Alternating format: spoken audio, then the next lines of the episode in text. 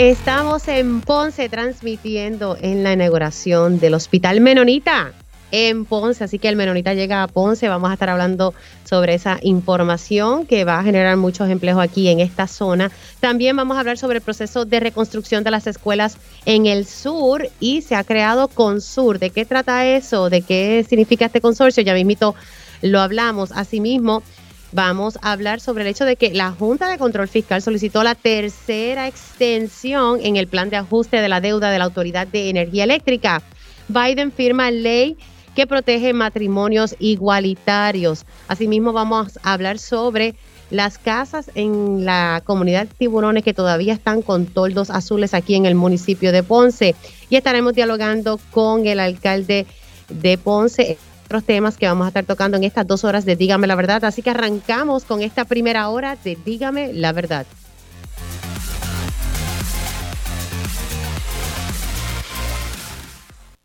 Con más de 20 años de experiencia en el periodismo, periodismo ha dedicado su carrera a la búsqueda de la verdad. La verdad, la verdad. De frente, al grano, con carácter entrevistará a las figuras más importantes de la noticia. Radio Isla presenta a la periodista Mili, Mili Méndez en Dígame la verdad. Muy buenos días Puerto Rico, bienvenidos a otra edición de Dígame la Verdad por Radio Isla 1320. Les saluda Mili Méndez, hoy transmitiendo en directo desde Ponce. Estamos en el nuevo hospital menonita en este pueblo.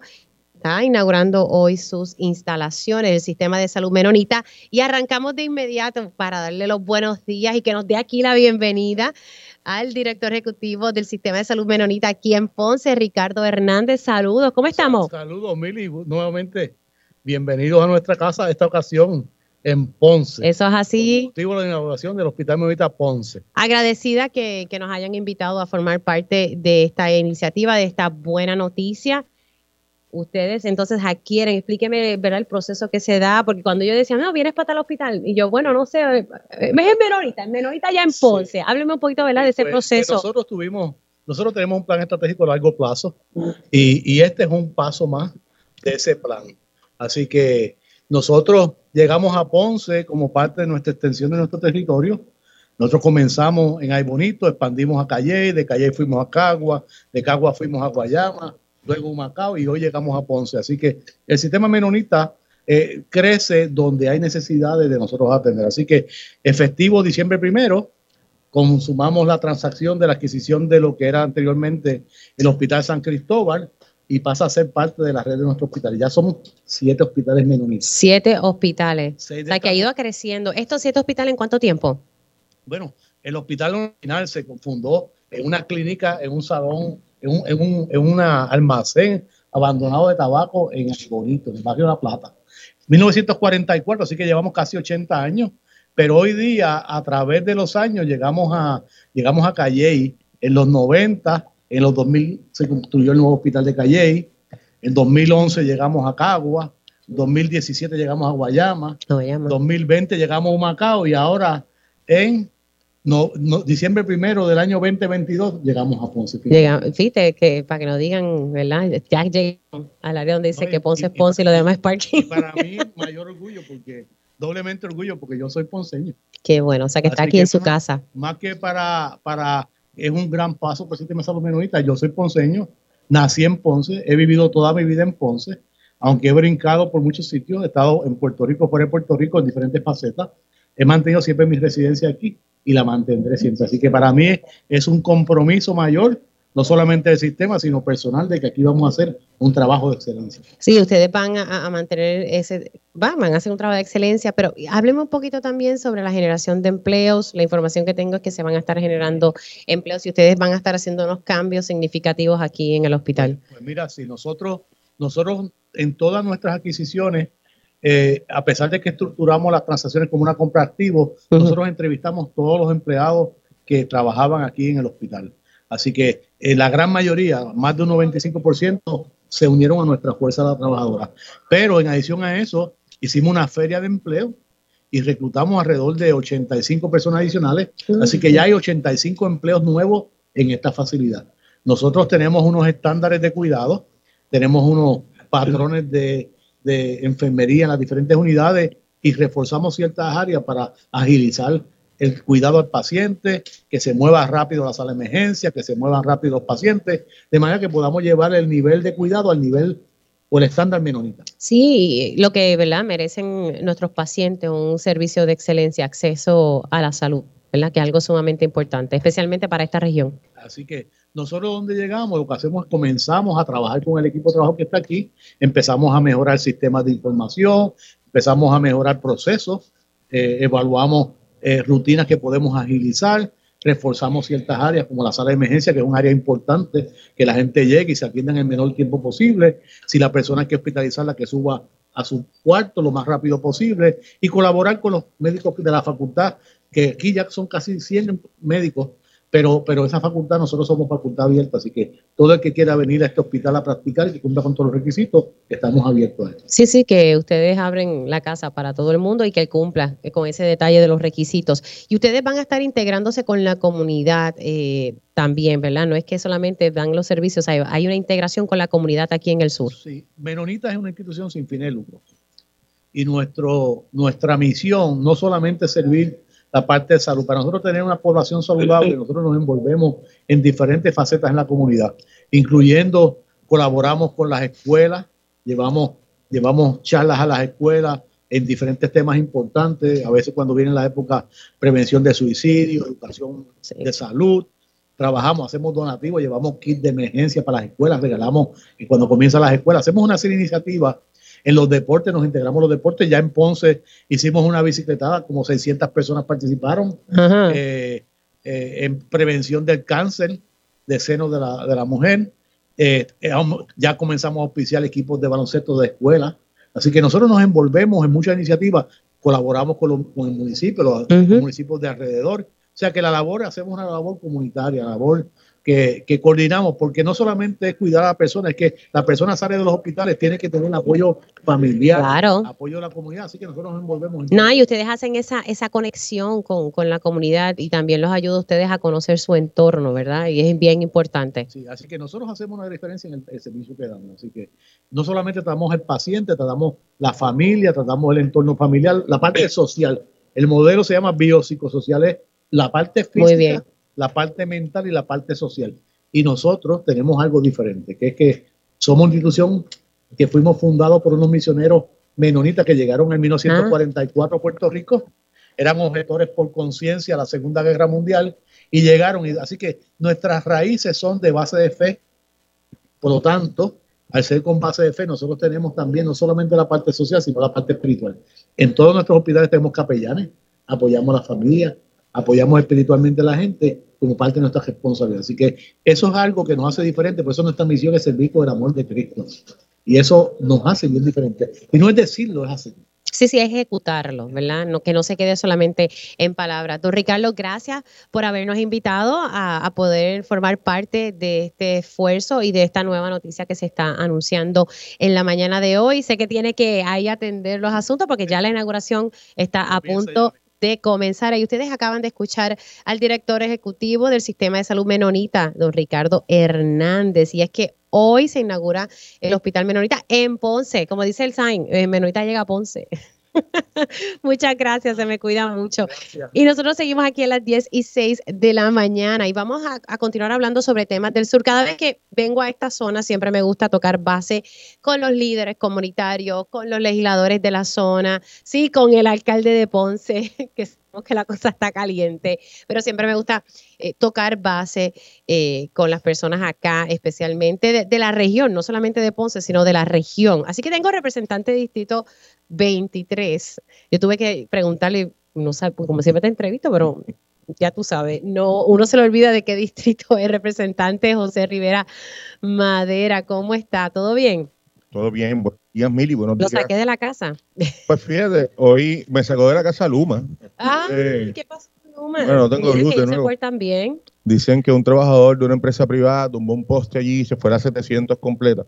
Ajá. ¿Por qué no me sorprende? Pues porque no me sorprende. Porque Luma no conoce la infraestructura de nuestra red eléctrica. ¿Pero no la han arreglado? No la han arreglado todavía. Me parece que va para largo.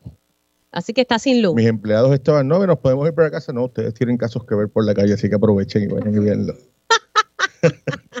¿Pero es toda la región que está sin el servicio de energía eléctrica o solamente su pueblo? Estoy escuchando reportes hasta cerca de Sabana Grande, por allí, porque la ley, la, la ley 700, la línea 700, eh, sigue toda el área, pasa por hacia Yauco y sigue para toda Guánica, Lajas, toda el área, eh, parte del área suroeste.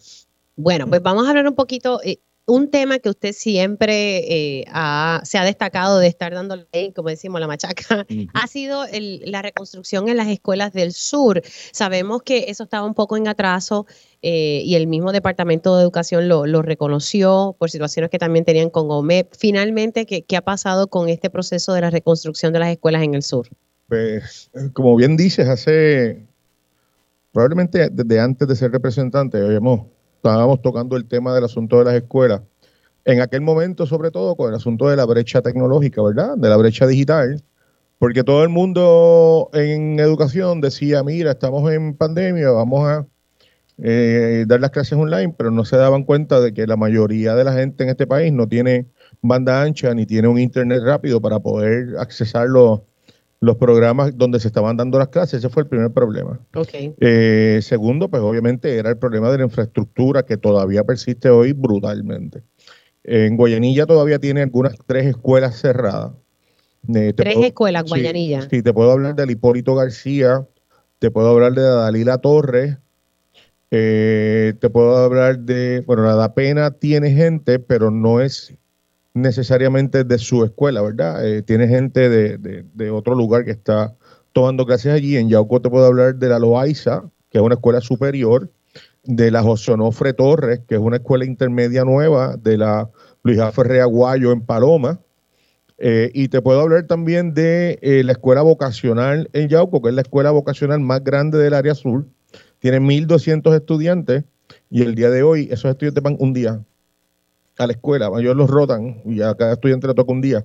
Imagínate una escuela vocacional con solamente un día de trabajo contacto. O sea, básicamente de cinco esos estudiantes estudian uno, para que la gente lo pueda... El resto online, pero los talleres que tienen que hacer horas contacto, pues no los están tomando como tienen que tomarlo. Entonces eso crea otro problema al Departamento de Educación. Porque ¿Y qué escuela es esa?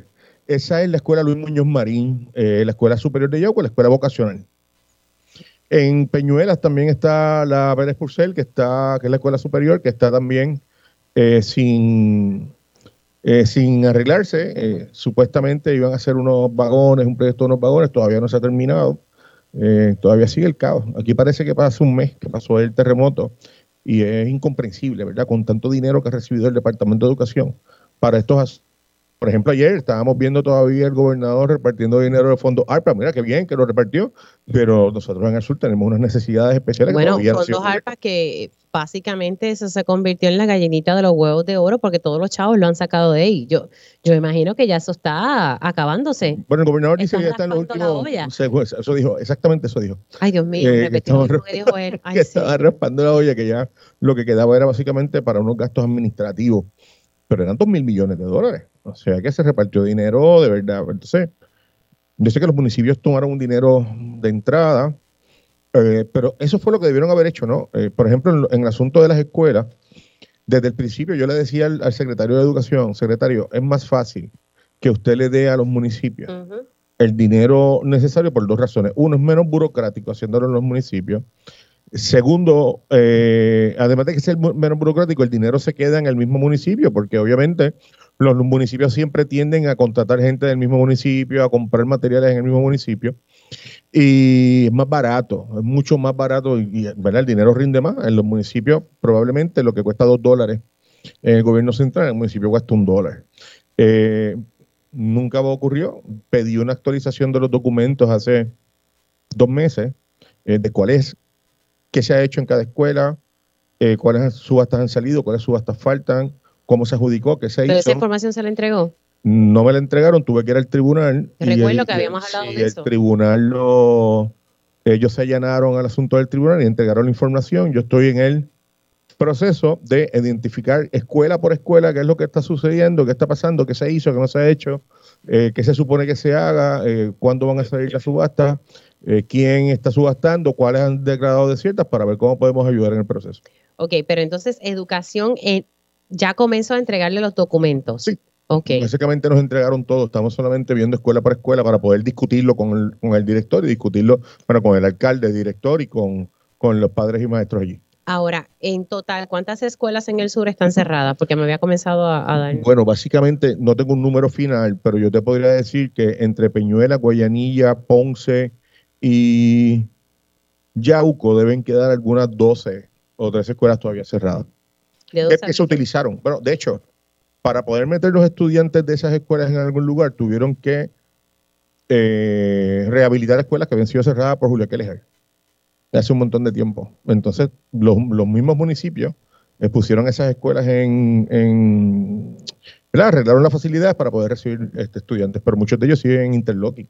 O sea que un grupo de 8 a 12, un- una escuela de 8 a 12, otra de 1 a 5, o sea que es difícil. Sí, sí, que a, esta- a estas alturas tenemos muchos estudiantes. Pero- Por ejemplo, el caso que me dijo de Yauco, que pues van un día a la semana y el resto es online, que no es igual. Bueno, en Yauco, por ejemplo, el alcalde pidió un edificio de Prisco.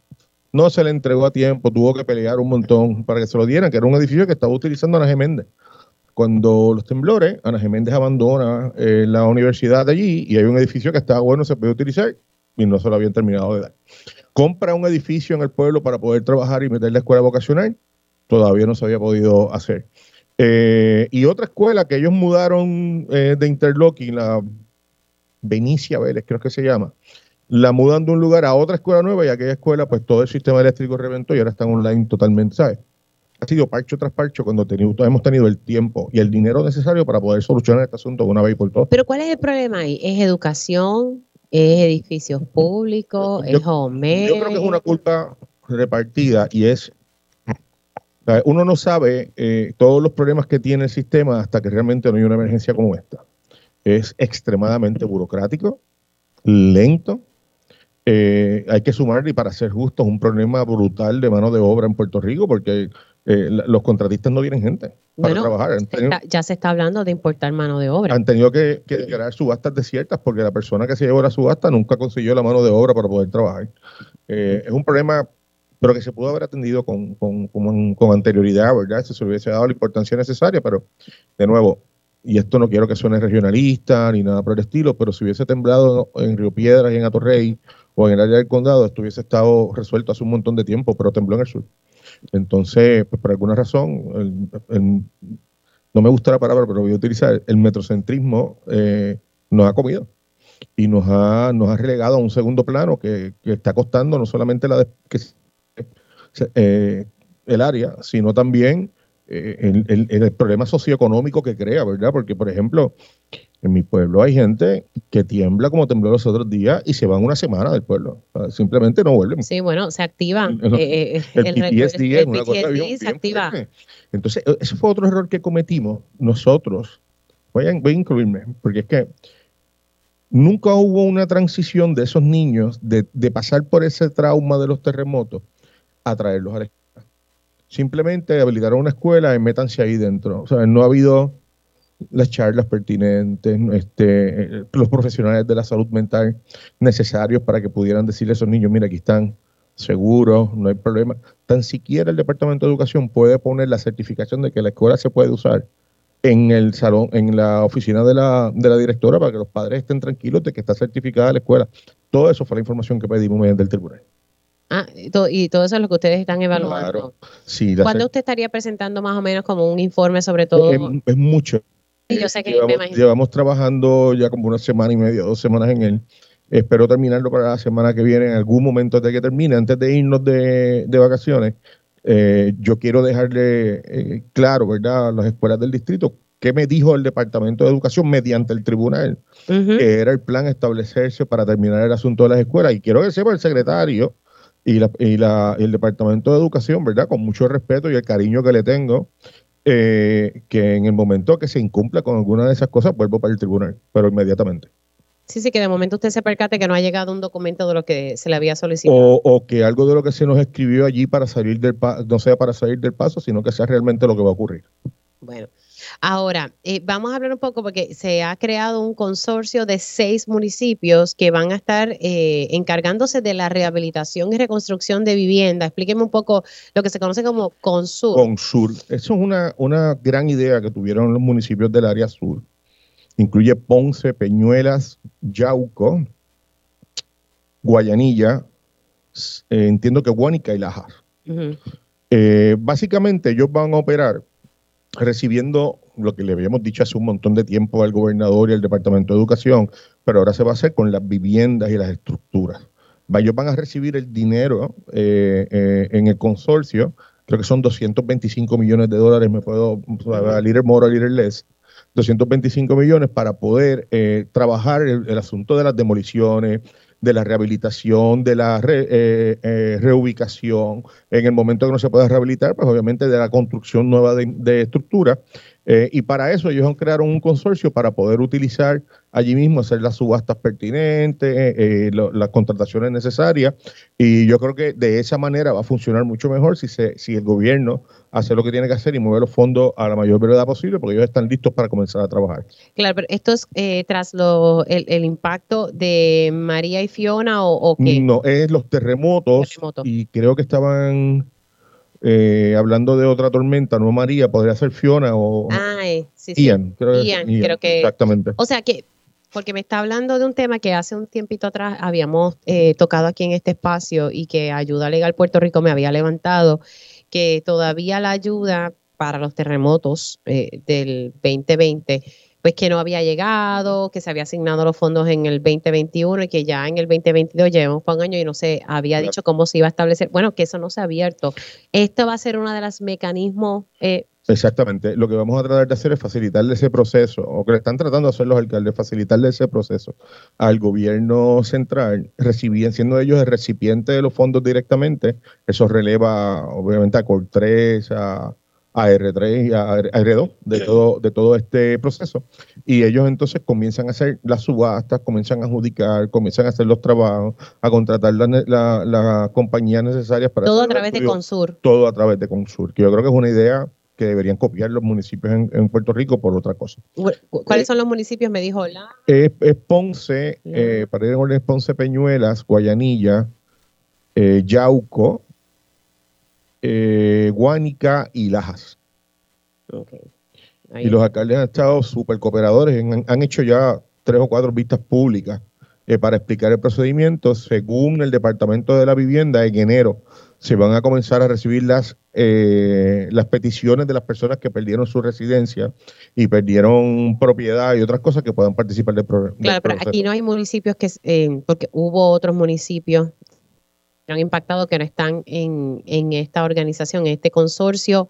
Eh, ¿Qué pasaría con esos otros municipios? ¿Cómo se estaría trabajando eso? Pues es, en conversaciones con el alcalde, creo que esto es un con el alcalde de Yauco, eh, me hablaba de que esto puede ser un punto de partida para incluir más municipios un poco más adelante. Eh, de nuevo, yo creo que es una brillante idea porque eh, no solamente son recipientes de estos, de estos fondos, sino que también podría ser eh, recipientes de otras propuestas federales.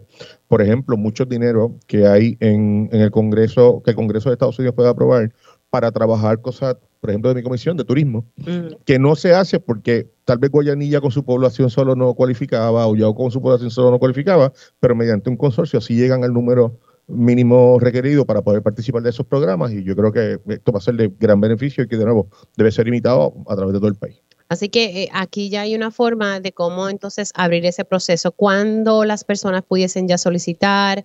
No sé si tiene esa información. Sí, según, según el Departamento de la Vivienda, las solicitudes deberían comenzar en la última semana de enero. Eh, ellos van a ir municipio por municipio, van a, a llevar unos talleres para cualificar unas personas para que puedan ir a las casas y puedan también, eh, eh, de hecho, parte de la oficina de mi, de mi oficina de distrito va a ser eh, básicamente empleados, ¿verdad? De, de, de- que va a prestar esas Voy a instalaciones. prestar el servicio, va a prestar mi oficina para que se haga desde allí también. Eh, pero vamos a llegar a todas las casas, vamos a llegar a todo el mundo que le haga falta. Es importante dos cosas. Primero, aquí no importa que no hayas cualificado eh, para FEMA o no, o que FEMA te haya da- dado dinero o no. Eh, no importa tampoco que tu seguro privado te haya dado dinero o no, puede ser elegible para este procedimiento. Es cuestión de estar pendiente tan pronto se abra el proceso, ir a radicar eh, y, a, y a peticionar lo antes posible. O sea que ahí lo importante es que estén pendientes esa última semana de enero para esas orientaciones y la apertura de solicitudes. Y a la verdad es que los terremotos fueron el 2020, se. Bueno, en- en- eh, comenzó a temblar el 28 de diciembre del 2019. Claro, pero el 6 de enero fue el El- el- temblorcito. el 7 de enero. Eh, ah, pues yo juraba que había sido el mismo día de Reyes, pero el 7 de enero del 2020 después explotó la pandemia. Imagina, un año después se asignan los fondos y un año después es que vamos a viabilizar, a tener el formato para poder distribuir ese dinero. La verdad es que la burocracia No, es... no, es que es burocrático, pero también hay muchos problemas de incompetencia en las agencias y de gente que no sabe hacer su trabajo. Triste, ¿verdad? Que, que reina siempre la Y incompetencia. siempre pagan los que, los que menos tienen. ¿no? Y la ayuda no llega. Precisamente, gracias, representante José Rivera Madera, representante del distrito número 23 de esta zona. Nosotros vamos a hacer una pausa y precisamente lo voy a retomar donde lo estoy dejando con él. Vamos a estar hablando sobre casas. Escuche bien, casas que todavía tienen toldos azules desde María y ahora con Fiona. Así que ya mismito vamos a hablar con una líder comunitaria aquí en Dígame la verdad que estamos en Ponce, en la inauguración del Hospital Menonita en Ponce. Y ya estamos de regreso aquí en Dígame la Verdad por Radio Isla 1320. Les saluda Mili Méndez, hoy transmitiendo en directo desde el Sistema de Salud Menonita en Ponce. El Hospital Menonita abre sus puertas aquí en el municipio de Ponce y están haciendo hoy el acto de inauguración. Más temprano estuvimos hablando con el director del Sistema de Salud Menonita, Ricardo Hernández, quien nos explicaba todos los detalles y los cambios que están realizando aquí en el Hospital Menonita. Pero donde dejé el tema con el representante José Rivera Madera, que estuvimos hablando sobre Consur, y es el consorcio que se ha creado entre seis municipios para poder mover la ayuda destinada a los damnificados de los terremotos. Aunque ustedes no lo crean, precisamente aquí en este espacio habíamos divulgado que ese dinero no se había desembolsado, que no había llegado a la gente, pese a que en el 2021 se habían asignado los fondos. Lo que pasa es que no se han desembolsado a las personas, a los damnificados, pues se ha creado Consur con ese propósito para ver si movemos la cosa y se supone que ya para finales de enero del 2023, dos años bueno, casi tres, si venimos a, a, decir, pero dos años después de ser asignados esos fondos, por fin la gente podrá solicitar esa ayuda que tanto necesita. Y como les dije, iba a retomar ese tema, pero con otra perspectiva. Viviendas que todavía, aunque usted no lo crea, están con sus toldos azules debido a María y ahora por el paso de Fiona eh, en Puerto Rico. Tengo a la líder comunitaria de tiburones, Carmen Marisa Díaz Dross, aquí conmigo. Gracias por llegar hasta acá. ¿Cómo estás? Muy bien, gracias a Dios. Pues le corrijo, Carmen ah. Marista Rodríguez Dross. Soy la Ah, bueno, me pusieron días, pero no te preocupes. Vamos a ponerlo aquí. Rodríguez Dross. No eres la única. Ah. Siempre nos confunden de Dross y Díaz. Pero nada, pues muy contenta en la mañana de hoy, un día muy bonito. Y aquí, en especial en la inauguración del Hospital Menonita, que ahora antes era San Cristóbal, San pues Cristóbal. aquí yo como líder comunitaria, pues este, estoy aquí especialmente a hablar de la experiencia que he vivido y que he tenido en cuestión de, de estas, de los fenómenos atmosféricos que nos han afectado años anteriores y en este año.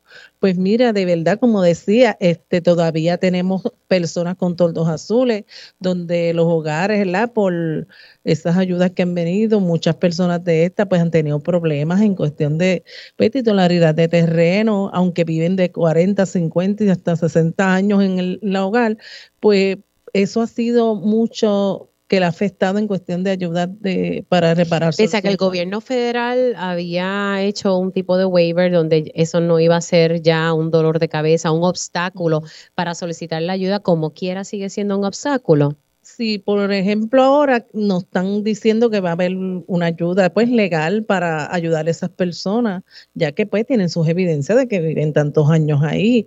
Y de verdad, este ha sido algo bien fuerte para esas personas, especialmente estas comunidades que hay de mucha gente de avanzada edad, que eso le ha, le ha afectado este, psicológicamente a muchos y en condiciones de salud y en, porque ya llevamos, llevan años con esas condiciones viviendo que, y con el miedo que si tiembla, que si Sí, porque sigue lluvia se sigue mojando, bendito. Entonces los toldos apenas pues con el calentón se deterioran. Y, de verdad que un toldo ahora mismo no es, beneficioso para esa. ¿De cuántas estamos hablando? ¿Cuántas familias residen en esta comunidad tiburones en Ponce?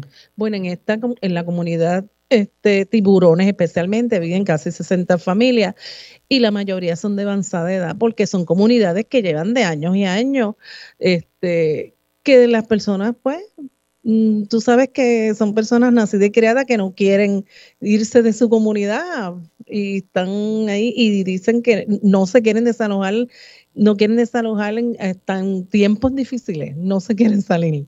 Y de verdad que necesitan esa ayuda de verdad que de pero no han recibido ningún tipo de ayuda. Sabemos verdad que han, se han ofrecido distintos tipos de ayuda por parte de FEMA. Ningún tipo de ayuda eh, se ha recibido eh, estas comunidades. No ahora mismo mi, por ejemplo mi comunidad no. En cuestión de reparación de hogares nada Ok, sé que tampoco ni de R3, nada. No, nada. R3, por ejemplo, en mi comunidad, ni una residencia ha sido impactada por ningún, por ninguna, este, bueno.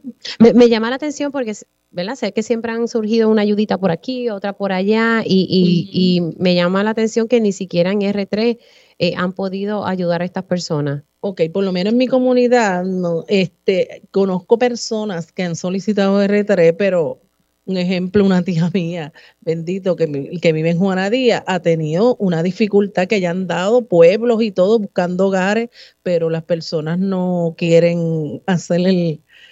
No, no, ese es el típico problema del R3, o sea, te dan un vale y tú vas a buscar, primero, el reto de que no hay viviendas así, no hay, un, no hay una oferta como quisiéramos, ¿verdad? ante la demanda alta que hay. Pero entonces, por otro lado, las casas que sí se pueden encontrar, tal vez el casero no quiere lidiar con el proceso burocrático que representa hacer un, ¿verdad? Esto, con el Departamento de la Vivienda, porque R3 pertenece al Departamento de la Vivienda. Y eso es lo que ustedes se han enfrentado. Pero entonces, específicamente en la comunidad de tiburones, allí no ha llegado Ningún tipo de ayuda. No, ningún tipo de ayuda, por lo menos para vivienda, nada. Para vivienda, wow. De verdad que por parte del municipio. De parte del municipio, pues han ido, ha inspeccionado, ha investigado, pues me imagino que se debe esperar en cuestión de qué ayudas vendrán para, para resolverle, pero de verdad hasta ahora, nada. Nada de nada. O sea, y, el alcalde nuevo, ¿verdad? Que tenemos un alcalde nuevo, algún tipo de promesa, algo que le haya dicho, mira, vamos a tratar de facilitar la cosa. Nada. Bueno, no, eh, pues como le iba diciendo, siempre pues han ido y han visitado la, la eh, las personas en cuestión de cuál es la problemática, cuál es, pues, los han entrevistado pues me imagino que será por alguna ayuda o que esté en camino o que está, eh, llegó o que está por llegar, pero yo como líder pues ahora mismo no tengo conocimiento de, lo que le han brindado y lo, que nos van a brindar. Sí, es que me, que me llama bastante la atención porque ya tras el paso de María ya han pasado que ya van, vamos para seis años, ya pasaron seis años, o sea, ha pasado tiempo y, me llama la atención que ningún tipo de ayuda para eh, ayudar, para que las viviendas estén en unas condiciones eh, ¿verdad? Decentes, como decimos por ahí. Ahora, eh, hablemos un poco, tras Fiona, eh, la cosa se agudizó eh, y entonces estas viviendas se pérdida total para las personas, ¿no? Bueno, en cuestión, pues, que pues se mojan más ahora, se okay. moja cuestión de la, si se brisa, y pues se deterioraron en cuestión de, de, los techos, especialmente. Y pues somos una comunidad que está este, entre medio de dos ríos. Que nos afecta también los cuerpos de agua, que esos cuerpos de agua están de verdad bien, este, bien afectados desde mucho antes de María, ninguno de los dos, Inabón, que es el que está en el aeropuerto, y Jacagua, que es el de Juanadía, que son los dos que nos impactan a nosotros. Ahora, ah, quiero destacar, y con esto nos vamos a la pausa, la importancia de los centros resilientes. Son unos centros que se están tratando de establecer precisamente para que las comunidades se, empoderen y, puedan, ¿verdad?, echar hacia adelante y, hacer sus reclamos. Exacto, eso es algo que como comunidad nos hace mucha falta a nosotros. Yo soy una eh, líder que está organizada, tenemos una organización para cualquier emergencia donde tenemos las cocineras, tenemos enfermeros adiestrados, pero no tenemos un centro resiliente y necesitamos urgente tener un centro resiliente para, pues, para cualquier emergencia. Así que, pero están en ese proceso para poder establecerlo. Exacto, estamos en proceso, pero ya como es zona inundable, no está teniendo problemas esa Sí, y ahí es el detalle de con el programa R3, que si son en zonas inundables, FEMA exige una reubicación, y me decía ahorita que los residentes, ¿verdad?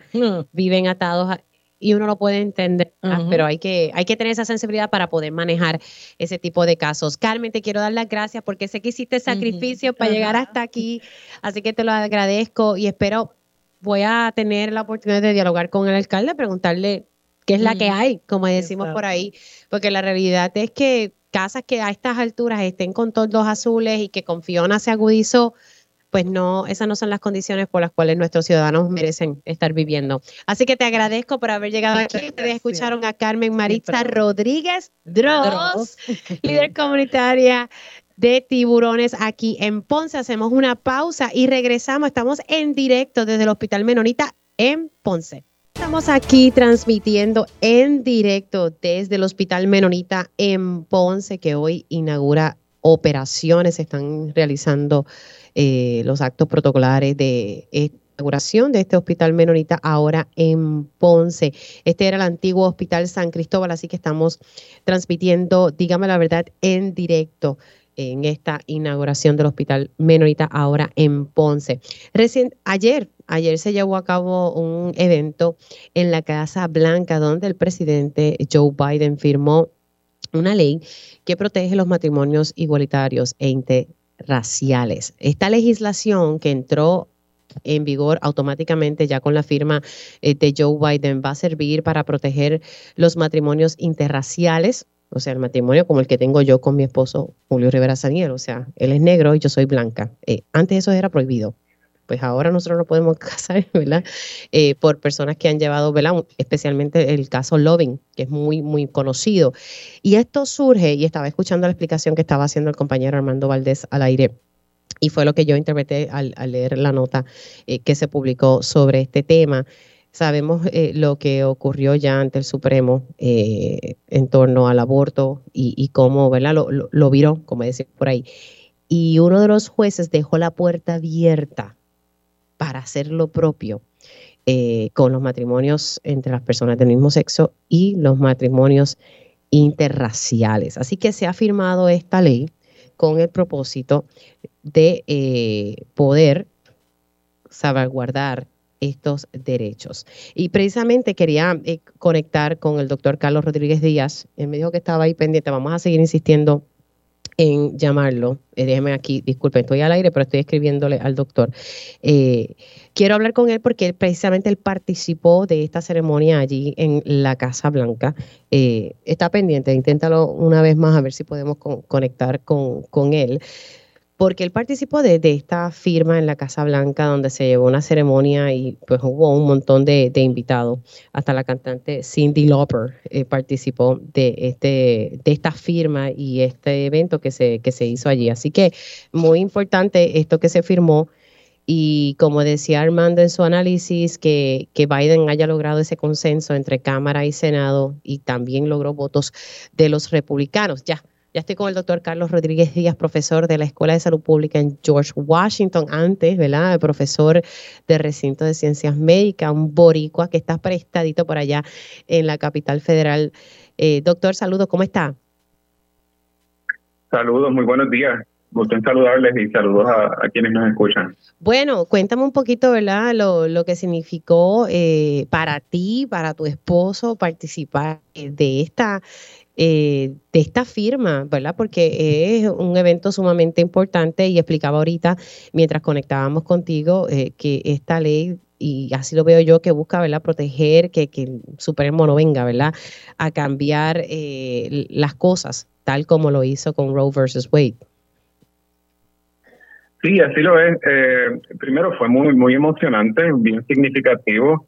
Eh, en parte admito que yo llegué al evento tal vez luciendo mi sombrero de profesional, investigador, que hace trabajo en áreas que tienen un impacto en, en la salud de poblaciones LGBTQ y otras poblaciones eh, vulnerabilizadas, pero se tornó muy personal. Eh, primero, tener la oportunidad de, compartir la, experiencia con mi esposo y con muchos colegas que estuvieron allí, eh, muchos activistas, personas que han hecho grandes aportaciones a la equidad, pues lo hizo muy, emocional. Ah, así que eh, fue una excelente oportunidad para también recordar eh, que aunque tenemos muchos avances eh, sociales, no es hasta este momento que oficialmente en los Estados Unidos hay una ley que protege matrimonios interraciales y de personas sexo.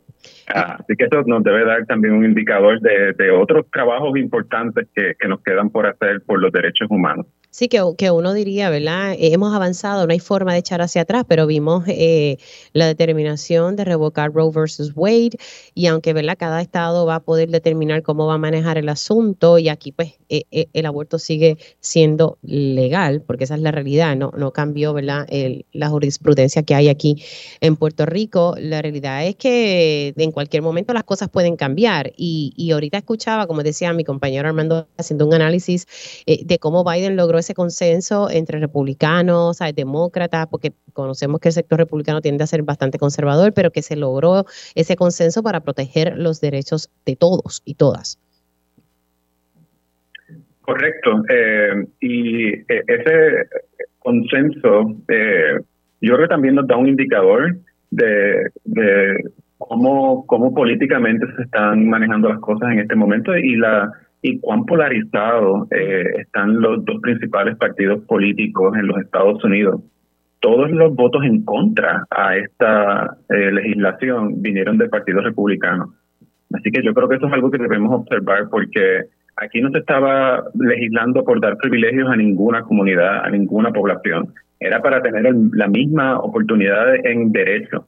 Y aún así hay quienes piensan que, que nosotros no lo merecemos.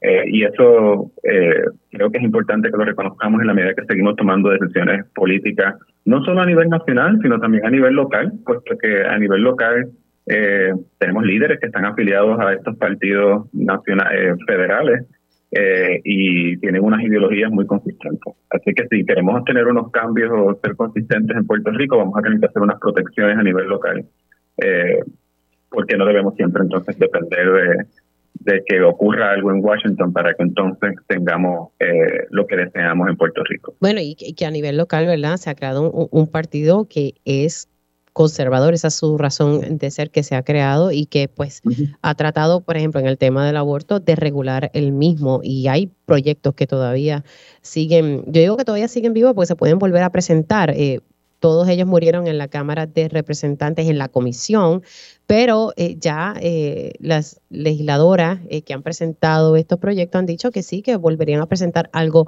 similar, no igual, pero algo similar. Así que todavía tenemos ahí, ¿verdad? esos sectores del país que tienen unas creencias en, en, particular. O sea, que hay unos retos todavía en la sociedad, a pesar de que hemos avanzado bastante. Todavía hay unos retos por ahí. De acuerdo. y y debemos considerarlo, como bien dice, tanto a, nivel local y, también en lo que hacemos en nuestras casas, en nuestras comunidades, como apoye. El apoyo no es solamente en, en, creer en algo y pensar que algo está es correcto, sino también hacer movilización, abogar, porque veamos los cambios que deseamos. Definitivamente. Bueno, yo me alegré mucho cuando vi tu fotografía, vi los vídeos participando ¿verdad? De, de esta firma y, y, lo que representó, ¿verdad? Para, tanto para ti como para muchas eh, parejas. Así que gracias por haber entrado aquí unos minutitos, Carlos. Un abrazo. Gracias, estén bien. Cómo no. Ahí ustedes escucharon al profesor de la Escuela de Salud Pública en George Washington. Eh, investigador eh, por muchos años del recinto de ciencias médicas eh, y pues un boricua que, como dije ahorita, está prestado allá en la capital federal, doctor Carlos Rodríguez Díaz. Hacemos una pausa y al regreso, sepa, eh, vamos a estar discutiendo el hecho de que la Junta de Control Fiscal solicitó una tercera extensión para presentar el plan de ajuste de la deuda de la Autoridad de Energía Eléctrica. Y adivinen que pues la jueza le, concedió esta tercera extensión. Me traje el licenciado Rolando Emanueli, aunque él está en su casa porque Ponce su pueblo. Vamos a estar hablando sobre eso. También conectaremos con el alcalde de Ponce. Y ha surgido una denuncia de la Asociación de Laboratorios clínicos que están pidiendo la renuncia de la directora de ACES. También vamos a conectar con el presidente para ver por qué está solicitando la renuncia de la directora de ACES. Así que continuamos aquí en el Hospital Menorita en Ponce y regresamos en breve. Vamos a estar dialogando con la Asociación de Laboratorios Clínicos. ¿Por qué le están pidiendo la renuncia a la directora de ACES? Pues ya mimito y nos enteramos también, nos encontramos con el alcalde de Ponce por aquí en la inauguración del Hospital Menonita y también tengo al licenciado Rolando Emanueli que está en su casa en Ponce. Vamos a estar hablando sobre la tercera extensión que la jueza Taylor Swain le ha concedido a la Junta de Control Fiscal para presentar el plan de ajuste de la deuda de energía eléctrica. Ya mismito le explicamos por qué tenemos que estar pendiente a esto, porque esto va a implicar un aumento en nuestra factura de luz. Sí, así como le escucha. Así que arrancamos esta segunda hora de Dígame la verdad. Conéctate a radioisla.tv para ver las reacciones de las entrevistas en vivo. En vivo. Esto es Dígame la verdad con Mili y ya estamos aquí oficialmente en la segunda hora de Dígame la verdad por Radio Isla 1320. Estamos hoy en la inauguración. Comienzan las operaciones del nuevo hospital Menonita, pero mire, en Así que el sistema de salud menonita llega al sur de Puerto Rico luego de adquirir el anterior Hospital San Cristóbal en Ponce. Así que en esas instalaciones, el Hospital Menonita, eh, pues inaugura estas operaciones manteniendo a sus empleados y agregando más personal a, su nómina. Así que muchas cosas que están cambiando, activándose en la comunidad. Pero ahorita salió mm, una información y una solicitud de renuncia que hace el presidente de la Asociación de Laboratorios Clínicos. Estamos hablando de Wilson López, quien le está pidiendo está pidiendo, exigiendo la destitución de la directora ejecutiva de ACES, la señora Edna Marín, por el supuesto mal manejo con el proceso de contratación de las, de las aseguradoras y el caos con el plan de salud del gobierno. Estamos conectando en estos momentos con el presidente de la Asociación de Laboratorios Clínicos para entonces conocer los detalles. Según la información que está trascendiendo, supuestamente la directora de ACES por medio, ¿verdad? De, eh, exigió alegadamente ella realizó una negociación a puertas cerradas, según lo que dice el comunicado de prensa, con cuatro aseguradoras. Así que ya mismito vamos a estar conectando con don Wilson López para que pueda hablar con nosotros aquí en Dígame la verdad, que estamos transmitiendo en directo desde la inauguración del Hospital Menonita en Ponce. Bueno, si no se da la conexión, pues bueno, hablamos con él entonces más adelante. Lo conectamos para entonces poder explicar porque están pidiendo la renuncia de la directora de ACES. Bueno, tengo ya aquí sentadito al alcalde de Ponce, Luis Irizarri Pavón. ¿Cómo está usted? Muy bien, bienvenido a tu casa. Gracias, muchas gracias. Que hemos estado anteriormente contigo. Sí. Y siempre es un honor estar en tu programa y Radio Isla. Bueno, gracias por, por estar aquí. Sé que estaba formando parte de, de, este, de esta inauguración de aquí del sistema de salud menonita que ahora llega a Ponce. Usted doctor, así que ya sabe cómo es todo esto, ¿verdad? Eso es así, no tan solo tengo sentimientos encontrados porque practiqué aquí y tengo mi oficina aquí en, en el hospital ahora menonita Así que le damos la bienvenida. Hemos visto la evolución que ha tenido el sistema de salud menonita. Muy bueno. Yo sé que traen, me hicieron una presentación de los proyectos que tienen con este hospital y yo aseguro de que eh, van a echar hacia adelante y van a dar mejor calidad de servicio a nuestra ciudadanía ponceña. Bueno, vamos a hablar de varios temas, pero tengo que preguntarle, usted sabe que eh, sé que la semana pasada estuvo en varios medios sobre lo que ha ocurrido y, la investigación que ha surgido por parte del Departamento eh, de Justicia. ¿A ustedes le han pedido información nueva por parte del Departamento de Justicia? Sé que se habían solicitado unos documentos. Eh, ¿Qué nuevo, si algo, le han solicitado a usted, alcalde? No, hasta el momento no han pedido más documentos. Nosotros desde octubre hemos estado cooperando, nos hicieron una petición de expedientes y alguna información de algunos empleados y hemos estado cooperando en todo momento eh, y estamos ahí. O sea, desde octubre de este año. De este año. De este año, pero la investigación viene de más atrás. Pues mira, desconocemos, la petición la hicieron en octubre, no tenemos información de qué tipo de investigación o qué están buscando, aparte de eh, algunos eh, comentarios o conjeturas, rumores que se han filtrado que han dicho. Nosotros estamos concentrados en que se haga una investigación seria, transparente, porque a eso nos prestamos en el municipio de Ponce. Entonces, eh, expedientes de empleados públicos que trabajan todavía en el municipio o que trabajaban. Algunos que trabajan, otros que trabajaban y ya no están con nosotros, eh, y algunos que en el pasado estuvieron trabajando en el municipio. Okay. Usted en un momento dado en una entrevista habló de que tuvo que deshacerse de, de empleados ¿verdad? Eh, debido pues que había encontrado unas situaciones delicadas. En, e, si me pudiese dar un poquito más de detalle. Pues mira, eh, yo no voy a comentar del caso porque eh, no me voy a prestar a conjeturas y a rumores. Sí, pero usted hizo referidos de empleados. Sí, no, no, no. No, ok. En, en ningún momento sí contesté una pregunta donde en un momento dado, al principio de mi administración, algunas personas ya no están con nosotros y fueron empleados que en un momento dado eh, entendíamos que no gozaban de la confianza del alcalde por las ejecutorias que estaban haciendo. ¿Pero estaban haciendo algo ilegal?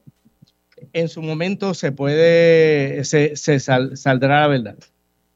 Pero si en, en, un momento usted supo que algún empleado pudo haber cometido algún acto ilegal, ¿por qué no referirlo? Bueno, inicialmente no te estoy diciendo que sean actos ilegales, pero muchas veces pueden ser situaciones de ocultar información al alcalde, hacer ciertos movimientos en, la administración no acorde con la política pública de este alcalde y se les retiró la confianza. Pero entonces no cometieron actos ilegales. Eh, eso en su momento se determinará si aparece de que cometieron actos ilegales. Cada cual que responda y se haga responsable de los actos que hicieron, si hicieron algún acto ilegal. Pero entonces, vuelvo, insisto, en la, en la parte del referido alcalde, porque si yo, ¿verdad? Yo, yo no soy abogada, pero si yo me sospecho que alguien ha cometido un acto ilegal, pues yo lo refiero y que sea la justicia quien determine, eh, ¿verdad? Si cometió o no un acto legal. No, te, mencioné, no hemos hecho referido de, ningún empleado. Ninguno. Eh, sí, solamente comento que algunos empleados se han prestado para eh, formalizar esta supuestamente querella o investigación y en su momento se sabrá, se sabrá la verdad yo no voy a comentar de algo de que yo no he sido acusado, ni, me ni se me ha señalado, y el Departamento de Justicia tampoco ha dicho qué propósito tiene la investigación. O sea, usted no le han dicho ningún detalle sobre la investigación. En ningún momento, solamente me he enterado por lo que sale en la prensa, conjeturas, eh, comentarios que no vamos a responder porque eh, entiendo que yo soy una persona de, ley y orden y vamos a estar eh, centralizados en hacer el trabajo que tenemos que hacer. Ahora, eh, cuando usted me dice que en octubre le pidieron los expedientes de empleados, le pidieron alguna información suya, sabemos que ha salido públicamente y gira en torno a un préstamo personal, ¿verdad? Que usted hizo para poder sufragar la, la campaña. Eh, ¿Le pidieron documentos suyos personales? En ningún momento la, solicitud fuera era de expedientes de empleados municipales, como te dije anteriormente, que estuvieron, algunos están, eh, en ningún momento se me ha requerido a mi persona documentación o algún tipo de información. O sea que nada de lo suyo personal y relacionado al... no le han solicitado esa información. En ningún momento. Ok. De esos empleados que usted me dice que ya no trabajan, pero me dijo que sí solicitaron expediente de los empleados que sí todavía trabajan en el municipio, ¿esos empleados eh, están activos trabajando, han sido suspendidos luego de la solicitud de esa información? ¿Cuál es el estatus de esos empleados? Los empleados que eh, solicitaron expediente están activos trabajando en el municipio. ¿Cuentan con su confianza? Bueno, hasta ahora no tengo ningún motivo para retirarle la confianza. Hay empleados de carrera, hay empleados de confianza y estamos trabajando bien duro. Ok. Usted puede asegurar aquí, ¿verdad? En, en este programa que se llama Dígame la verdad que usted no ha cometido ningún acto ilegal. En ningún momento, en ningún momento. Eh, y eso se sabrá, esto es una patraña política eh, de personas que ya no están en el municipio, eh, que se han aliado al partido adversario, y esto lo digo, y están cuando tienen los votos, Mili, recurren a lo que sea, a difamar, a tratar de dañar imagen, pero en su momento la verdad va a florecer. Entonces está hablando con honestidad. Estamos aquí en Dígame la verdad. Siempre me he caracterizado por eso. No quiero ponerle esta excusa. Soy una persona cristiana, no de un día. Ya más de 20 años persevero en la iglesia. Dios me puso aquí y esto es un propósito que yo creo que Dios ha, puesto en mi persona de identificar aquellas personas que se prestan para la busconería política, no importa el partido, si en su momento se tienen que identificar, eh, esta es la persona que lo va a hacer. Usted, yo siempre me preguntaba cuando salió esto a relucir, yo decía, pero ¿por qué él no sale? ¿Por qué él no muestra los pagos que él ha hecho de los préstamos? Porque usted no tiene nada que ocultar. No tengo nada que ocultar. Igualmente, lo que ha salido ha sido de fuentes anónimas eh, y que han dicho cosas que en su momento, pues si justicia hace algún tipo de, ya sea acusación o referido de este alcalde, pues se demostrará cuál es la verdad. ¿Y usted no le pidió a ningún empleado que pagara el préstamo por usted? Eh, es una buena pregunta. No te la voy a contestar porque estaría entrando en esas conjeturas que se están presentando. Vuelvo y te repito, soy un alcalde de ley y orden. Eh, Pero usted no le pidió a nadie que le pagara su préstamo. ¿Lo ha pagado usted? Yo no le pido nada a nadie. ¿Lo ha pagado usted? nadie. Nada a nadie. Eh, no te voy a contestar más preguntas porque entraría, y aquí tenemos un abogado que es Rolando Emanuel, que sabe que... Él, vaya con la verdad, ah, conociendo al licenciado Rolando Emanuel. Y es lo que yo siempre he dicho, y él te va a decir como abogado que las cosas se litigan en los foros pertinentes y en su momento se va a demostrar cuál es la verdad. Y usted tiene la evidencia para demostrarlo. Siempre, siempre, siempre. Así que esa persona que ya no está, que no voy a mencionar el nombre, entiende usted que es la persona que ha iniciado todo esto, una persona que, que estaba encabezando su administración. Eh, estoy casi seguro que eso es así, conjuntamente con el partido adversario. Adversario del PNP, porque ahora hay otros partidos. ¿El PNP? El partido adversario en Ponce, a Ponce, no al alcalde, es el Partido Nuevo Progresista y la persona que lo está dirigiendo. Bueno, ya está en récord que usted me dice que no ha cometido un acto ilegal. Eso es así. Y que justicia todavía no le ha solicitado ningún tipo de información sobre ese préstamo. En ningún momento ni han habido acusaciones, solamente son conjeturas eh, y anónimos que han dicho lo que han querido decir. Bueno, alcalde, yo acabo de dialogar ahorita con una líder comunitaria de tiburones aquí en Ponce. Me llamó la atención que esa comunidad todavía tiene toldos azules y que luego del paso de Fiona, la, toldos azules de María, luego del paso de Fiona la cosa se agudizó. Ella me dice que estamos hablando de 60 familias de adultos mayores que están con sus casas, pues ya usted sabe, en condiciones precarias, que no han podido recibir ningún tipo de ayuda de vivienda. Entonces yo le pregunté a ella qué había hecho el municipio. Ella me dijo que pues sí, que el municipio ha visitado, pero que no ha pasado más nada que ella sepa. ¿Qué está haciendo el municipio de Ponce para atender la comunidad de tiburones? El municipio de Ponce no tan solo tiburones, bullones, calzada y todas las comunidades que fueron impactadas por Fiona le ha dado atención, ha llevado suministro, estamos coordinando con las agencias de FEMA, las agencias estatales, para en su momento tengan las ayudas eh, permanentes. Esto es un sistema que de hecho se lo dijimos al presidente cuando vino, la gente lo que necesita es celeridad los procesos y ya cuando hay una agencia de seguro para fortalecer y para mejorar la estructura de vivienda, pues ya compete a estos sistemas estatales y federales. El municipio no los ha abandonado. pero qué gestión, pero qué gestión ha hecho, porque más allá de los suministros y eso, la gente lo que necesita es tener, ¿verdad? No tener un toldo azul, tener un techo. Pues eh, mira, hemos presentado no tan solo, le dirigimos carta al gobernador, al presidente de los Estados Unidos, de la situación que causa lo que pasa en estos, estos sectores particularmente el río Inabón, se está trabajando para canalizarlo. Esto es un proyecto a mediano y largo plazo, pero mientras tanto hemos inducido a que el gobernador active la Guardia Nacional, al Departamento de Recursos Naturales para trabajar la desembocadura del río, que es el que provoca continuamente, si hay una lluvia, no tan solo Fiona, las lluvias posteriores, pues se va a inundar la comunidad. Y estamos fortaleciendo esto. Igualmente le hemos instruido al Departamento de Vivienda, como te dije, a los seguros, para que la ayuda individual a cada residente de estos sectores pues sea aplicada.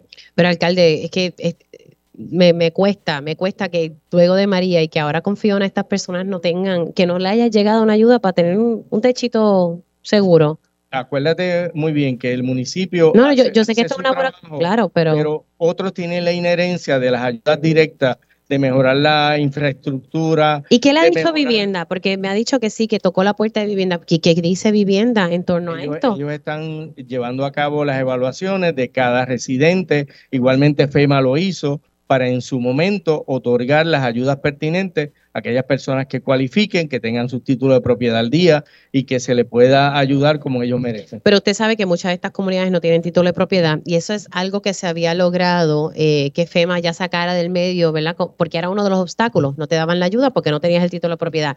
Esa es la inmensa mayoría de este país y ese es el reto de esta comunidad ya se supone que eso no sea un problema. Nosotros estamos llevando, fíjate, aunque no tiene que ver directamente con esto, hemos establecido el Consorcio del Sur para los terremotos. Ahorita hablamos de eso. Una de las cosas que estamos trabajando eh, nosotros como líder de estos seis pueblos es que se legalice la ayuda a los diferentes residentes que muchos de ellos no tienen título de propiedad, están eh, prácticamente viviendo por eh, herencia, como decimos nosotros, que sus abuelos, sus padres le han dejado las diferentes propiedades y esto es algo que se está regularizando para que ellos reciban la ayuda inmediata. Bueno, vamos a ver, ¿verdad?, qué, qué ocurre aquí con esta familia. Estamos hablando de, de, adultos mayores, me dicen, la mayoría de los residentes en esta comunidad. y constantemente, cuando llueve y se crece el río, son afectados tanto bullones, tiburones, calzada y el área de Mercedita. Y, y lo malo o lo bueno por mencionarte algo, es que ha tocado el aeropuerto y ahora hay más interés, tanto del cuerpo de ingenieros como del gobierno federal, en resolver la situación porque se está afectando el aeropuerto. Cada ah, vez que hay crecida en dos ocasiones. Claro, pero como se afecta el aeropuerto, ahí es que entonces van a pues, atender a, las comunidades. Es, es, las comunidades, pero por lo menos eh, al tocar el aeropuerto va a haber la agilidad para que se atienda y podamos resolver estos asuntos. Qué triste eso, alcalde, de que tenga que tocar un aeropuerto para que entonces FEMA y, y las autoridades puedan atender a, comunidades que están en necesidad. Mira, te tiene que afectar algo grande para entonces atender a las comunidades pobres de escasos recursos. Hace ocho meses, conjuntamente con la comisionada residente Jennifer González, yo estuve con el cuerpo de ingenieros y estábamos evaluando esa situación. Lamentablemente en ese momento no pudimos convencerlo, pero ahora cuando pasa Fiona, cuando pasan las lluvias, que el aeropuerto se ve impedido, pues ya hay por lo menos esa atención y la comisionado ha requerido de que se incluya este río para trabajar este problema que tiene el aeropuerto ahora y las comunidades, que es lo más importante para nosotros. Alcalde, que recuerdo en un momento dado que habíamos dialogado sobre la situación de, los comerciantes en, Ponce, qué se está haciendo para incentivar eh, al pequeño y mediano comerciante, el de aquí, porque ese al final del día es el que genera empleos. Mira, tenemos un proyecto que se llama Ponce Onboarding, que precisamente ya tenemos más de 32 decretos de incentivos en cuanto a aquellos empresarios puertorriqueños, ponceños y aquel que se quiere establecer en Ponce, igualmente aquellos que ya están y que han mejorado sus facilidades.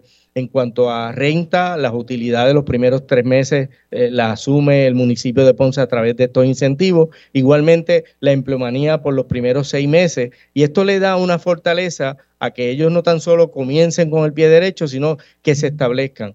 La economía de Ponce ha aumentado en estos dos años. Tenemos prácticamente un aumento en patente de 15%. Igualmente los ingresos de IBU, los arbitrios de construcción. Eh, tenemos empresas que quieren seguir viniendo a Ponce. Ahora con el puerto y el aeropuerto, que vamos a tratar de rescatar esa situación. El puerto pasa a Ponce Esperamos que ahora. ¿Cuándo pasa Ponce? Eh, esperemos que para junio o julio eh, se está acelerando el proceso, que era en diciembre del 2023. Lo vamos a tratar de acelerar tanto Fortaleza como el municipio de Ponce, trabajando para que el puerto lo administremos nosotros, ya tenemos empresas, ya tenemos gente que quiere venir al puerto a hacer desarrollo económico y lo- las proyecciones que se ven son muy buenas. Ahora, eh, eh, cuando el aeropuerto pase a manos del municipio, usted va a hacer como una alianza público-privada, porque el municipio no está en condiciones económicas para estar manejando. Estamos Eh, trabajando de Ponce. con los municipios aledaños, eh, con las empresas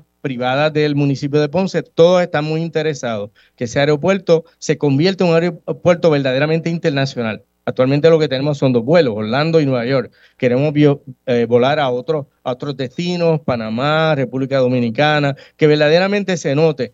Hemos aumentado el flujo de turismo a Ponce y eso es una de las bases fuertes teniendo el aeropuerto con más líneas aéreas, ampliando el aeropuerto, que es lo que se está proyectando, y los recursos económicos van a llegar. Claro, pero el puerto también pasa a manos de, de a Ponce. El puerto pasa, esperamos que ahora en junio, Claro, pero entonces eh, el municipio, entonces lo que va a hacer como unas alianzas. vamos a hacer unas alianzas, si tenemos que conseguir un operador lo vamos a hacer para no tan solo tener viajes de crucero, carga, Claro. valor añadido, Y todo poder conectar eso con el aeropuerto, ahí me hace un poco de sentido. Así que podría ser como un tipo de alianza público-privada del puerto de Ponce.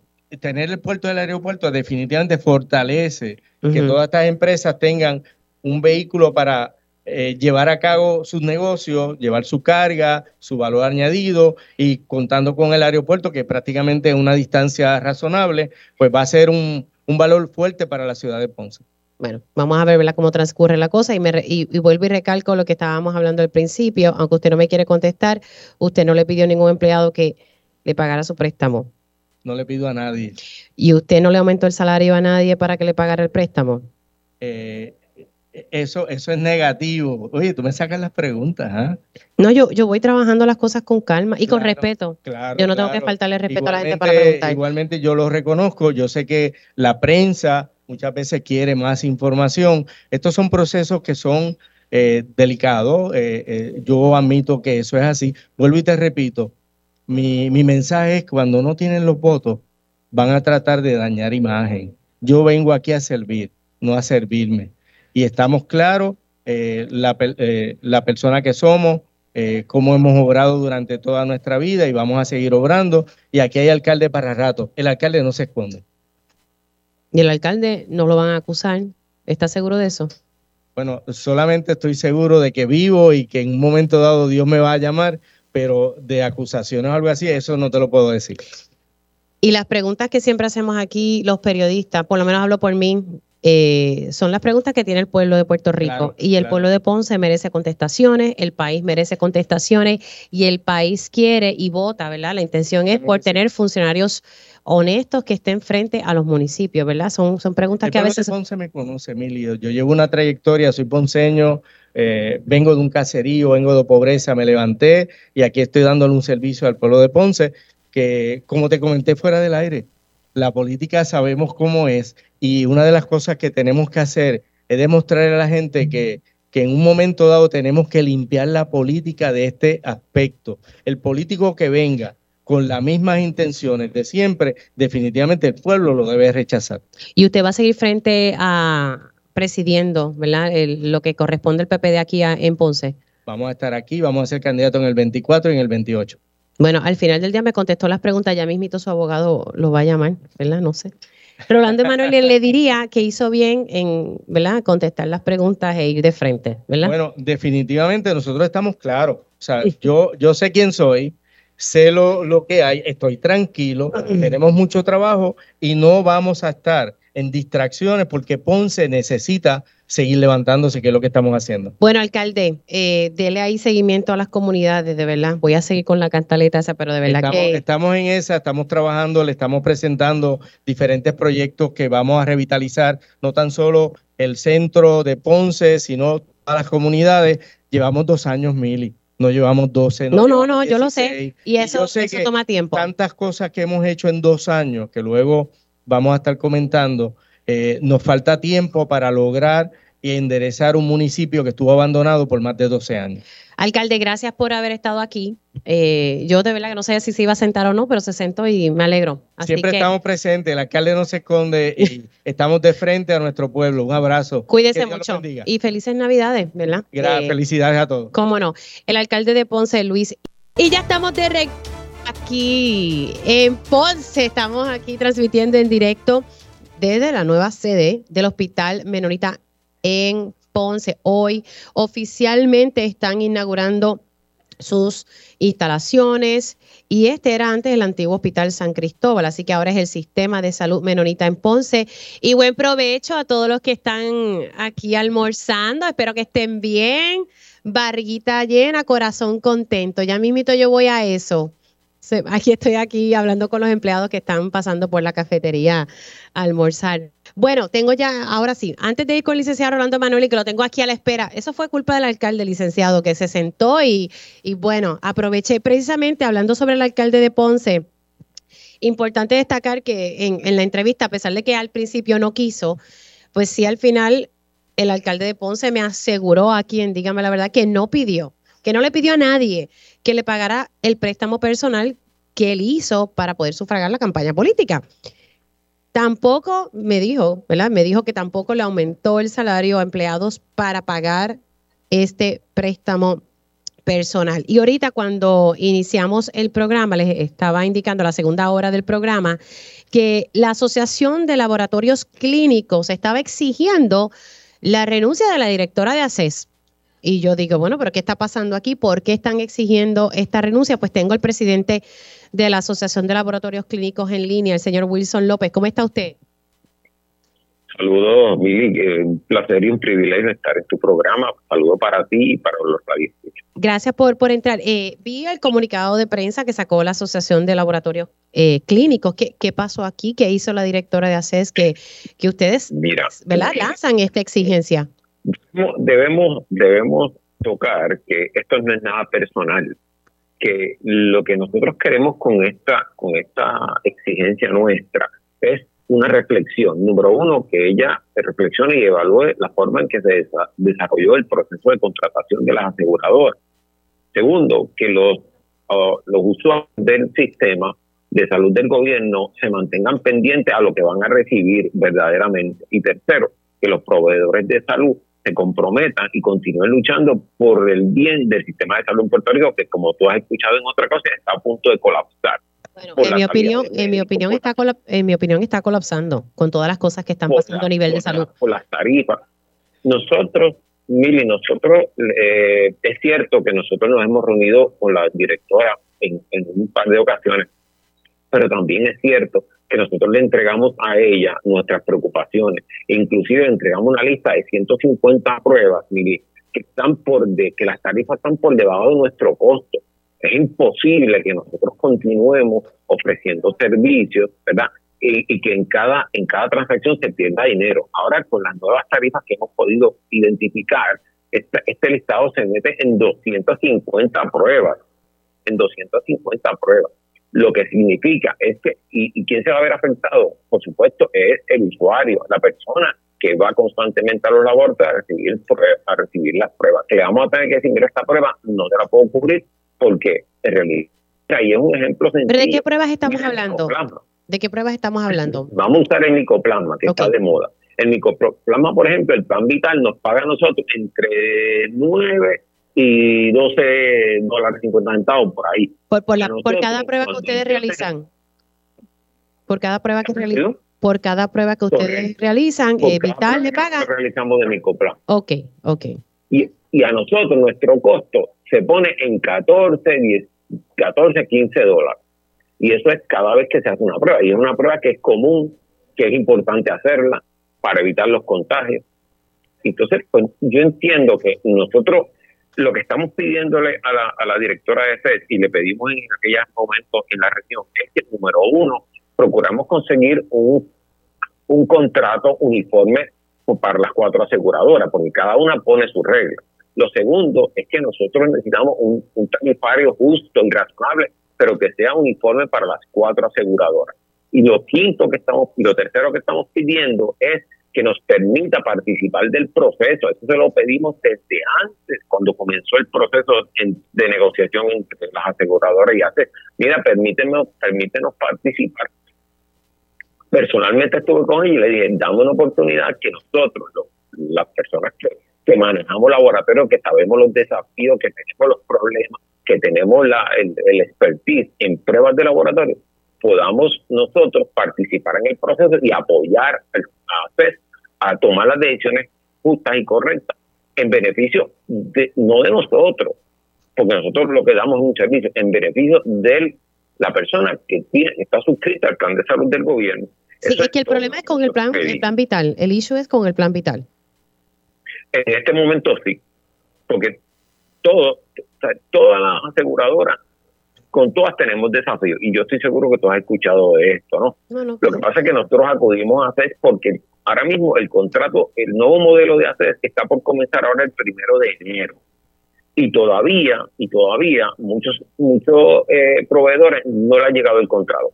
Sí es cierto que nosotros, eh, en los laboratorios automáticamente quedamos en la red de, ¿verdad? del plan vital pero nosotros necesitamos tener las tarifas, cuánto vamos a cobrar por y eso ustedes no lo tienen todavía. no lo tienen todavía. Que ustedes no tienen esa información todavía. Las tarifas, no, no hemos recibido un listado final de tarifas. Y se supone que eso entra en vigor en mañana, ¿verdad? Que ustedes firmen. El primero, el primero de, el primero de enero. El primero de enero. ¿Y cuál es la, el, lo importante del 15 de diciembre? Esa fecha. ¿Qué ocurre ahí? Mm, no, ahora mismo no tengo. ok, es, que estoy, es que estoy viendo. le, le, pregunto porque estoy. El 15 de diciembre todos los, todos los contratos estén firmados para el 15 de diciembre. Para que se hagan efectivos el, el, primero de, el primero de enero. Claro, pero entonces mañana se supone que todo estén firmados esos contratos. Todos firmados. Okay. Quien no ha firmado, pues obviamente quedaría fuera. Y nosotros lo que lo que quisiéramos, ¿verdad?, es establecer un proceso de, de, de apoyo y de diálogo con ACES, ¿verdad? Y, convencido de que hay cosas que podemos mejorar.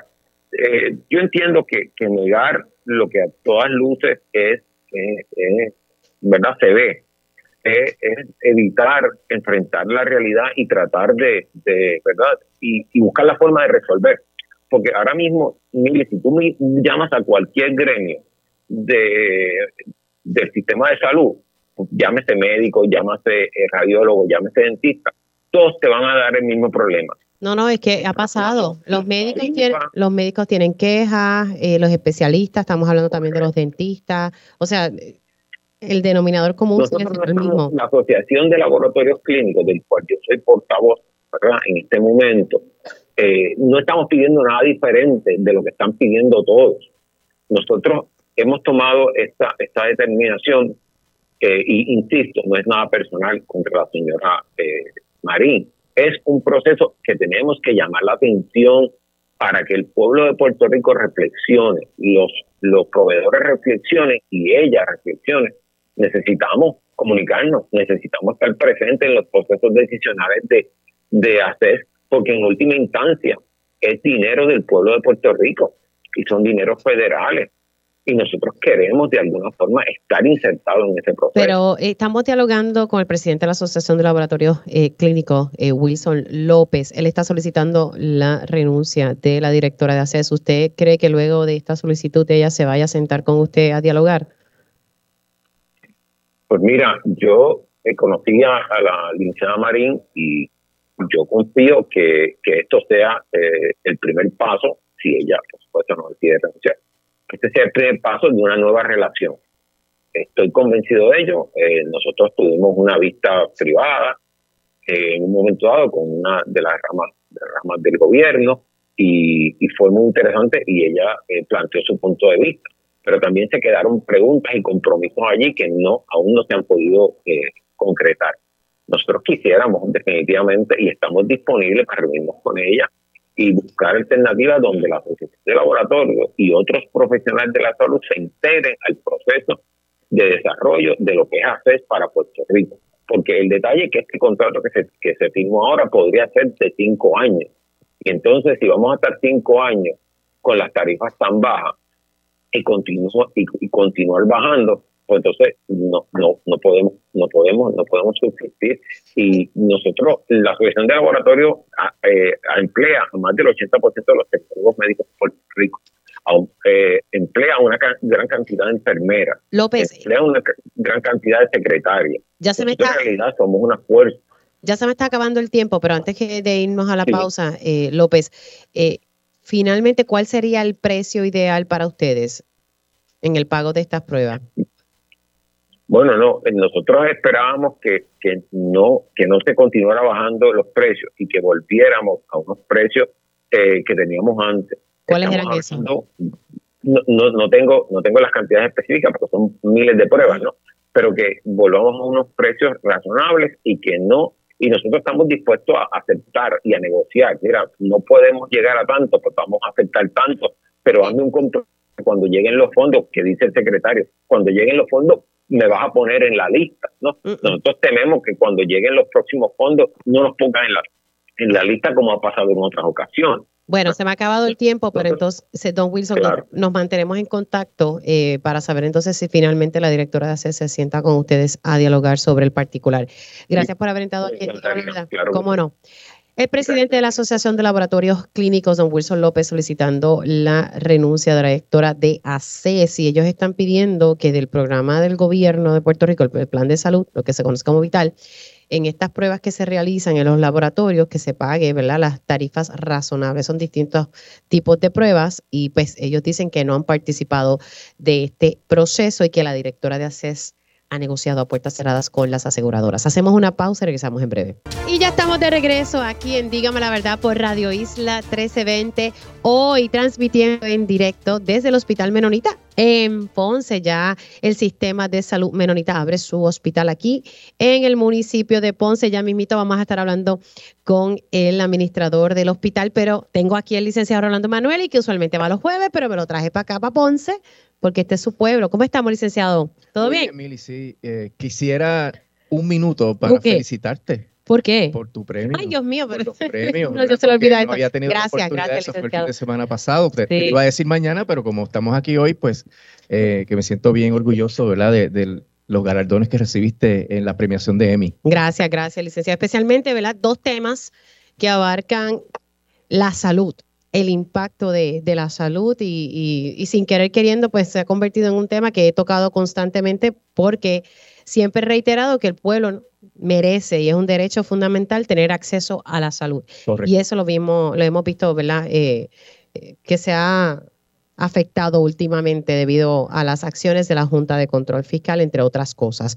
Pero bueno, vamos a hablar porque hablando de la Junta de Control Fiscal, está pendiente el pago de la deuda de la Autoridad de Energía Eléctrica y por tercera ocasión la Junta solicita una extensión ante la jueza Taylor Swain y la jueza se la otorgó. ¿Qué está pasando aquí? Ya yo digo que próximamente llegamos a las Navidades y piden la cuarta y la quinta y Pues resulta que anoche, cuando estábamos esperando que se presentara el plan, sorpresivamente, porque en realidad eh, es razonable seguir extendiendo este proceso, pues la Junta volvió a radicar una moción y hoy eh, se celebró eh, y todavía está en un proceso donde hay otros problemas y otros casos que está atendiendo la jueza Taylor Swain, pero eh, se celebró la famosa vista Omnibus, donde el primer tema fue el asunto de la moción que radicó anoche la Junta. La jueza le preguntó cuáles eran los fundamentos, porque la Junta fue muy parca en explicar qué fue lo que pasó que motivó que no radicaran el plan de ajuste de la deuda. Y resulta, Mili, mírate las cosas que pasan, que hubo una información que la Junta divulgó y que no sabían que la había divulgado y que eso fue como que una sorpresa y que es una información importante que se debe considerar en el proceso. Y por eso pues pidieron la extensión para que la información pudiera evaluarse y determinar la Junta si va a cambiar de opinión sobre eh, la posición en que está actualmente en cuanto a la negociación. ¿Pero qué Eh, fue lo que se divulgó? Sin Pues querer no dicen exactamente, pero son datos que se estima que son de importancia, como dicen ellos, materiales, que hay que evaluar antes de erradicar el plan de ajuste de la deuda o de descartar cualquier proceso de negociación. Pero eh, se formó eh, este debate siempre que se forma eh, en las últimas vistas en cuanto a quién tiene la culpa de los atrasos que se están llevando a cabo. y la jueza Chapman, que es la jueza líder del proceso de mediación, le imputó otra vez a la Junta que la Junta no está siendo diligente y que no está siendo sincera, que no tiene el candor suficiente para entrar en unas negociaciones de buena fe. Y es una imputación bien seria, porque eh, el juez González, que es miembro de la Junta, es el que está dirigiendo la mediación por parte de la Junta. Y es decir, como que tú no estás aquí de buena fe, tú no eres sincera con nosotros, tú no estás dándonos la información correcta. Y eso pues obviamente cayó como una bomba en el proceso porque se supone que los mediadores sean imparciales, que no estén asumiendo una postura. Eh, en realidad, la postura de la jueza es básicamente defender la posición de los bonistas. La jueza escuchó a todo el mundo, se expresaron sobre los temas que, que tienen que ver con la necesidad de la extensión y quedaron en que sí hay una oportunidad de una conversación que llegue a una transacción, a un acuerdo. Ok. Entonces la extensión es hasta este viernes, Hasta este viernes, pero si la Junta estima que hace falta una extensión adicional sería uno. Que es el miércoles que viene. Exactamente. Pero para eso se lo este hubiesen dado viernes, para el miércoles. Pues realmente, pues eh, la situación es que si la Junta estima que hace falta un término adicional, se extendería automáticamente. Así que vamos a pensar que es hasta el miércoles que viene, porque en realidad, como ha sido la conducta de la Junta, las extensiones todas se las han dado y yo creo que ellos van a tratar de llegar hasta el final en este proceso. Vamos a ver. Pero entonces lo que me dijo que la mediadora Chapman acusó a la Junta de no ser sincera. Sí, en el proceso de, de mediación. Y eso pues tiene unas repercusiones porque no ayuda a que fluya la información y que las partes puedan conversar con total eh, libertad. Bueno, licenciado, yo creo que también mañana vamos a tener que hablar, porque quería hablar también con usted sobre el- el- la contratación de Luma, de Cuanta y todo eso, porque hay unas cositas ahí que quería dialogar. Pero te- estoy- estamos no. aquí para que ustedes sepan, transmitiendo en directo desde el Sistema de Salud Menonita, que hoy inauguró operaciones en el municipio de Ponce. Y vamos a darle los buenos días al licenciado Rogelio Díaz. Él es al- administrador del hospital. Licenciado, saludo. ¿Todo bien? Sí, sí, buena, buena, buenas Bueno, tardes. Bueno, casi ya, buenas ya se acabó el party, ya se acabó el party. Ya se acabó más o menos. Estamos ya organizando. Ahí escuché música y de todo un poco. Hasta el alcalde vino y se sentó aquí, estuvimos hablando un rato. Está- estamos bien entusiasmados con, con la llegada del sistema de salud menonita aquí a Ponce. Creo que va a haber, el- van a sentir verdaderamente lo que es nuestra misión, que es servir con amor de Cristo, con excelencia en el servicio. Este, hacemos mucha inversión en la, en la tecnología, eh, atraer nuevos médicos para que haya ¿verdad? una ampliación en la, en, la, en la diversidad de los servicios que se ofrecían aquí ya, desde por Y algo importante, ¿verdad? Que los ciudadanos de esta región, porque ustedes no van a solamente a los pacientes eh, y las personas que viven aquí en Ponce, sino los pueblos aledaños, que tengan acceso a servicios de salud de calidad, porque eso es lo que el pueblo eh, se merece en estos momentos. Es correcto. Nosotros, todas nuestras entidades hospitalarias están acreditadas por la Comisión Conjunta de Acreditación de Facilidades de Salud, mejor conocida Joint Commission, Joint Commission. y, y siempre buscamos esta institución donde está. Vamos a ir hacia eso, a acreditarla, y eso le garantiza al paciente que los servicios que está recibiendo cumplen con unos estándares de calidad, de seguridad, que es bien importante, que a la- a la- al final del camino resulta en una mejor restauración, en, una, en un mejor tratamiento, y eso es lo que, lo que perseguimos todos en, en, en Menonita y, y en todas nuestras facilidades. Y, y más allá eh, de dar ese servicio de salud de excelencia, también ustedes conectan con las comunidades, llevan servicios a la comunidad. Es correcto. eh, nosotros siempre impactamos la comunidad, la impactamos desde el punto de vista con clínicas preventivas, eh, educación, porque yo creo que mucho falta que le hace falta, falta a nuestro pueblo es educación en, ¿verdad? en la Ese prevención. es el pilar. Y ese, esa es una de las áreas que, que impactamos. Lo en el deporte, eh, en las actividades culturales que realizan en los municipios. Y lo más importante que va a traer Menonita a esta región de Ponce es que va a ser la puerta a un sistema de salud. Nosotros tenemos hospitales como es Cagua, que está especializado en neurociencia. Sí. Tenemos Calle con la parte cardiovascular, pero aparte de eso, eh, operaciones de espalda mínimamente invasivas, operaciones del tracto eh, eh, respiratorio. Tenemos una serie de jóvenes médicos que podemos, hemos podido traer nuevamente a nuestra, a nuestra que patria. han estado en Estados Unidos y regresan. Estados Unidos y han Eso es un gran logro, Sí, porque tenemos especialistas que se nos van y uno dice, Dios mío, ¿cómo los retenemos? Y ustedes han logrado traerlos a su tierra. Hemos creado lo que le llamamos el grupo menonita, y Qué son bueno. médicos especialistas, los cuales nosotros ah, llegamos a un arreglo por servicios profesionales con ellos, facturamos por ellos, le quitamos el dolor de cabeza que a veces tienen con las aseguradoras y nosotros nos encargamos entonces de toda esa labor. Sí, le, fa- financiera. le facilitaron el, el proceso. Claro el proceso. sí. Bueno, yo los felicito y les agradezco que nos hayan invitado aquí a Radio Isla 1320, el programa Dígame la Verdad, para estar aquí. La hemos pasado muy bien y, y nada, que sea el inicio de cosas muy buenas para, para el sistema de salud menonita. Así que gracias por invitarnos. Muchas gracias a ustedes y a todos los radio oyentes. Ya saben que tienen otra alternativa aquí en el sur de Puerto Sí, Rico. Ponce. Menonita Ponce. Ya llegaron a Ponce, es que si no llegaban a Ponce le dan una cosa mala a Eh, Noeli, que está ahí. Sí, bueno.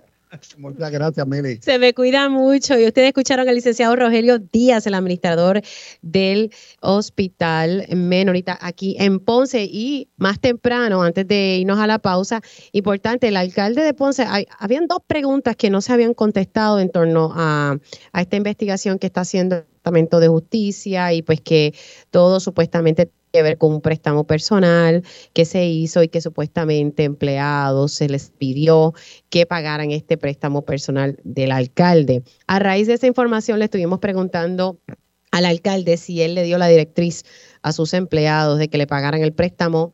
Luego de tanta insistencia me dijo que no.